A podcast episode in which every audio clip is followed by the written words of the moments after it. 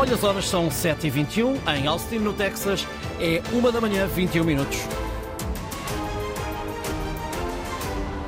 Cruzamos o Atlântico e é para lá que vamos, Frederico.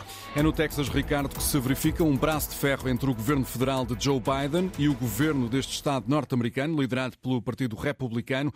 Um braço de ferro por causa de um tema sensível, a imigração. O governo do Texas decidiu colocar arame farpado junto à fronteira com o México, decisão contestada pelo governo federal. Bom dia, José Costa Rodrigues, é empresário português, vive no Texas. Um dos problemas atuais é a sobrelotação dos centros de acolhimento para migrantes aí nos Estados Unidos. Sim, eu uh, falo por experiência própria. Os Estados Unidos, ao longo dos anos, têm vindo a dificultar a entrada de estrangeiros no país. Porque o que é facto é que todos os anos aumenta a quantidade de pessoas que quer, quer viver cá e quer uh, realizar a sua vida nos Estados Unidos, graças, claro, à, à oportunidade económica que existe e que, portanto, ficam ali no meio termo, que é já entraram no país, mas não têm documentação e, portanto, torna-se aqui uma situação difícil de lidar, especialmente quando vêm com, com menores e com família. Uh, portanto, é, é um problema não defendendo nem o Partido Republicano nem o Partido Democrata, até porque é difícil fazê-lo. Atenção, quem vive nos Estados Unidos hoje em dia tem muita dificuldade em escolher uh, entre quem uh, é a hipótese de ser eleito presidente.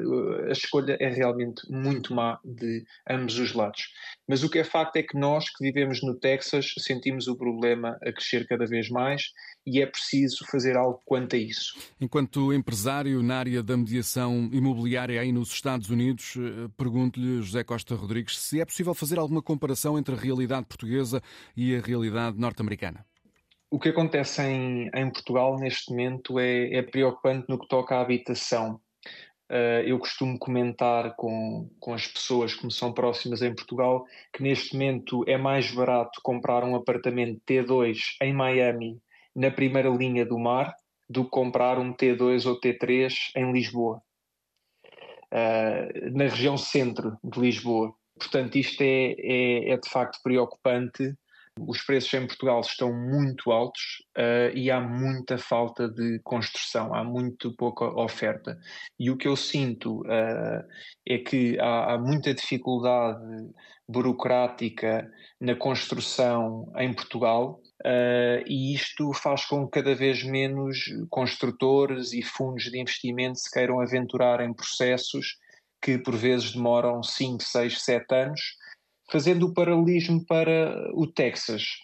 Acho que é um Estado muito a favor de negócio, a favor de trazer empresas e apoiar a iniciativa privada e, com isso, claro, uh, facilitar tudo o que envolve construção porque sabem que isso vai uh, incentivar que cá se fixem mais empresas, mais emprego, uh, mais comércio e mais pessoas, mais migração. E, portanto, faz-me bastante uh, impressão ver o custo médio de um imóvel, lá está, em Miami, na Flórida, ou em Austin, capital do Texas, comparado com imóveis similares na região de Lisboa ou do Porto. Portanto, similares em termos de região, estamos a comparar uh, centro com centro, ou estamos a comparar uma zona prime com outra zona prime, e estamos a comparar imóveis de dimensões similares e, portanto, os preços que se observam num local e noutro, uh, de facto, não fazem sentido face ao poder de compra das pessoas em Portugal e nos Estados Unidos, e, portanto, preocupa-me essa complexidade que gera muita falta de habitação em Portugal. E vejo o oposto no Texas. Há muita construção, há muita habitação.